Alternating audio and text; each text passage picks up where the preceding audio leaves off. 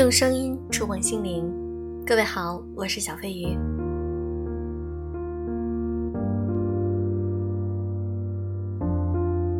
我们每一个人都希望被爱，那么有的时候我们会觉得自己不够好，自己不够优秀，不值得被爱。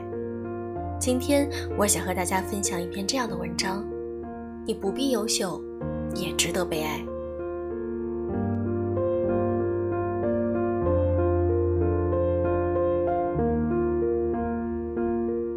在心理行业待久了，看的书和听的故事越多，我就越发现，很多内心问题的原罪，都是一种近乎偏执的严苛的自我要求：要优秀，要做好人，不能犯错。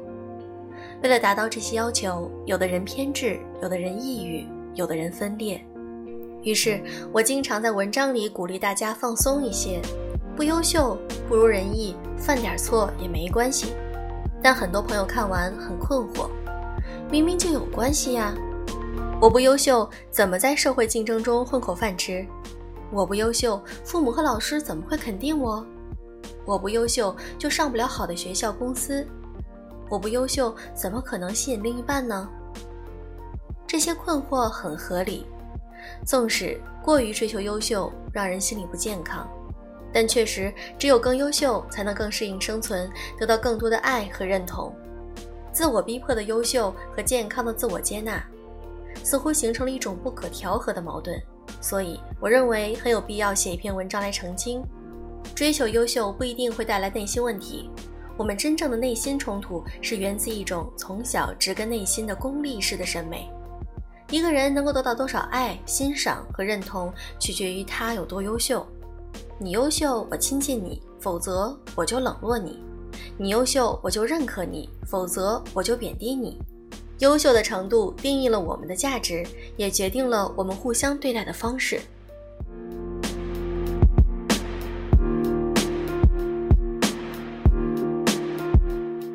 不可否认，这个评判标准在社会中真实可见。在社会竞争中，优秀的确很重要，不优秀的弊端随处可见。不优秀就无法获得更高的工资。分数低就无法进入学霸密集的名校，拖后腿就只能被同事批评。如果我不优秀，我就会担心别人会不会不喜欢我，别人会不会不被我吸引，别人会不会觉得我没用。只有我优秀了，一切才会好起来了。在一定程度上，这些竞争的规则有效地激励了努力的人，维护了每个人付出与收获的公平。而真正造成问题的是，在社会环境的熏陶下。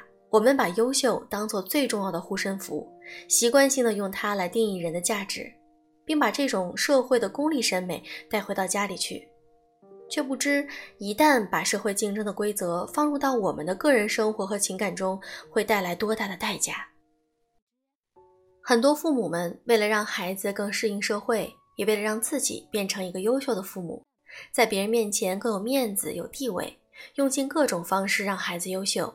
于是，在最能获得爱和安全感的家庭里，却用了最残忍的适者生存法则，偏爱成绩好的孩子，给他更多的关心；考好了，全家开心，奖励孩子；考不好，这个家庭氛围都沮丧等等。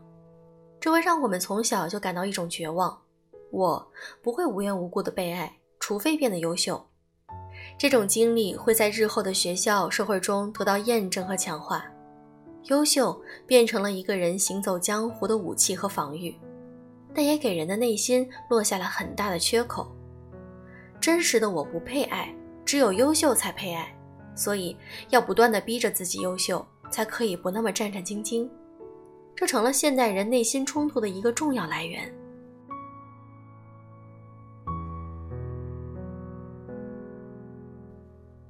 著名心理咨询师曾奇峰老师曾分享过一个故事：有一名女性来访者在咨询中问他，如果给我打分，一百分是满分，你会打多少分？曾老师那一刻觉得很突然，因为这似乎意味着要抹去这个人立体的各个方面，而把他放在一个扁平的优秀刻度表上，功利的评价他的好坏。咨询师们一般不愿意这样做。但这种打分方式，在这名女性来访者看来再正常不过。原来她一直生活在一个比较苛刻的家庭里，有一对很功利的父母亲，他们给她灌输了这样一个观念：你如果是九十分，我就爱你百分之九十；你如果只有二十分，我只能爱你百分之二十。如果你因为一些原因，例如考低分、发生车祸，变成一个不如人意的人，那么我可能就会少爱你一些。所以，他在曾老师面前提出这个需求，本质上是，他需要这个分数来确认自己的价值，确认自己可以被爱的程度。这样的评判方式在职场上无可厚非，但在家庭、爱情、友情中就太恐怖了。尤其是发生在一个人的早年生长环境中。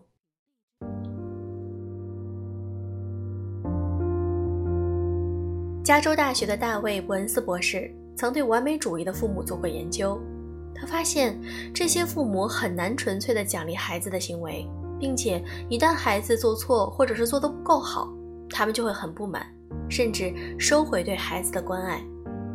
这样的方式也发生在追求优秀的父母身上。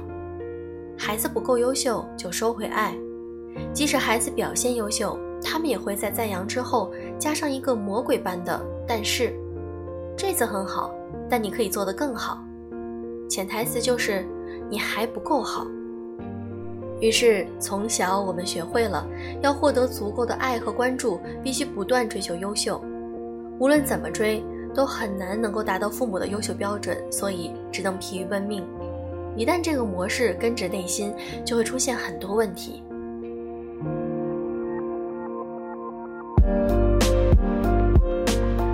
这种用优秀换取爱的驯养方式有什么后果呢？首先，优秀变成了一种自我强迫。从精神分析学派上来看，我们早年和父母的互动方式会内化到我们日后的人格中。那个总是提醒我们优秀的父母，会内化成我们的内在声音。在很多场景中冒出来，提醒、鞭策、审判我们。一位读者给我们留言：有一次，他在家里不小心搞砸了一件小事儿，老公和孩子都没有怪他，但他自己那一刻特别自责。我怎么这种低级的错误还会犯？我怎么那么没用，这点小事儿都做不好？我怎么老是这样？当他冷静下来，才意识到，原来这个不时出现的责怪声，就是小时候妈妈的声音。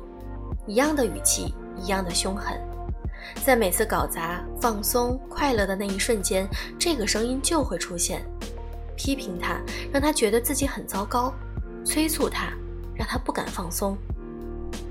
优秀不是一种自发的追求，而是变成了一种对批判的防御以及习惯性的自我逼迫。第二，我们认为真实的自己是有缺陷，并揪着自己的过失不放。说回到曾奇峰老师的来访者，他认为真实的自己是九十分儿，在父母的长期不够好的引导下，即使做得很好，他也只能给自己九十分。但曾老师说，他不愿给他九十分，如果这样，他就变成了和他父母一样的人，那么以后他会继续带着对自己的百分之十的缺点的厌恶活着，影响他享受自己的本该有的欢愉。我成绩不错，但我情商不高。我很细心，但我没有大局观。我这次做的很好，但我不是每次都能做那么好。这十分的但是，总会紧紧地跟在自我满足后面，使得我们一辈子都无法对自己满意。第三，会用功利心来审判别人，甚至是自己最亲的人。根据优秀程度来评价一个人，在职场中很正常，但在日常交际和各种感情里却是关系的杀手。因为每个活生生的人不仅仅只有优秀的一个维度。当我们用优秀自我要求的时候，也会用功利性去评判别人，习惯性的过滤非优秀的特质，挑剔爱人的无能，谴责孩子的错漏，私下嘲讽朋友的缺点，看不见他们的其他闪光点，看不见他们的爱和付出。在这个功利的审美下，我们很难对周围人满意。因为只要是最熟悉的人，就会暴露出不优秀的地方。这种暴露原是他们信任我们的表现，却成了我们挑剔和冷落他们的源头。最后是一种绝望的自我放弃以及对无能的恐惧。当我们做不到一直优秀，会怎么办？这时，抑郁、颓废会诞生，因为无论怎么做都无法获得稳定的爱和温暖。这时，讨好、卑微会产生，因为别人很优秀，所以要去恭维。这时，情感控制会发生，因为除此之外，不知道怎样才能够留住爱。这在年老的父母身上更加常发生，他们需要操纵舆论，要求孩子孝顺。一旦孩子不如人意，就骂其不孝。他们怕自己老了、无能了，就会被抛弃、被冷漠对待，就像他们曾经对待考不好的孩子一样。这些折腾本质上是一种被抛弃的深深的恐惧。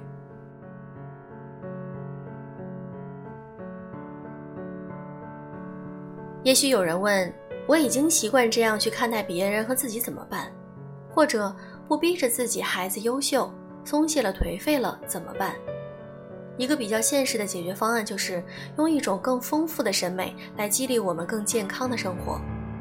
曾奇峰老师后来跟我们说到他对来访者的打分，他说一百分也就是满分。来访者的一瞬间开心了一下，然后很快收住，说如果九十分的话我会更开心，因为那才是真实。曾老师不同意，说了段非常疗愈的话。我给你打一百分也是真实的，因为我是把你当成一个完整的人来看，我没有把你分成好的一方面和坏的一方面，而是把你看成上天制造的一个完美无缺的产品。即使你是一个残疾人，我也不会因为你残疾而给你减分，因为那也是你完整的人生的一部分，只不过那个部分从功利的角度来讲被削弱了而已。听完这段话后，我内心一阵暖流。每个人都是一个完整的个体，圆润的部分具有和谐的美，残缺的沟壑也有力量和悲伤的美，值得被当做一个特别的艺术品来看待和欣赏。只有这样的审美，我们才能够避免把自己和别人绑在优秀的刻度尺上变成一个点，而是可以保持对完整个体的尊重，用欣赏代替挑剔。易抑郁的人有敏感细致的魅力，理性克制的人有逻辑的性感，内向少话的人有沉静和沉思的稳定感，并且在这样的审美中，我们会更欣赏懂得爱自己、自发的更优秀、更好的方向去走。因为优秀不是被爱的原因，是被爱的结果。真正的优秀动力只有一个，在被爱和被欣赏中。感受到自己的特别和珍贵，并发自内心的努力，因为真实的我配得上被爱和很好的东西。我勇于追求和享受一切好的事物，因为我值得。我想让自己变得优秀，变得更好，因为我值得。我不会太颓废和自我放弃，因为我舍不得让那么好的自己如此沉溺。这些才是一个人变优秀的真正健康的动力。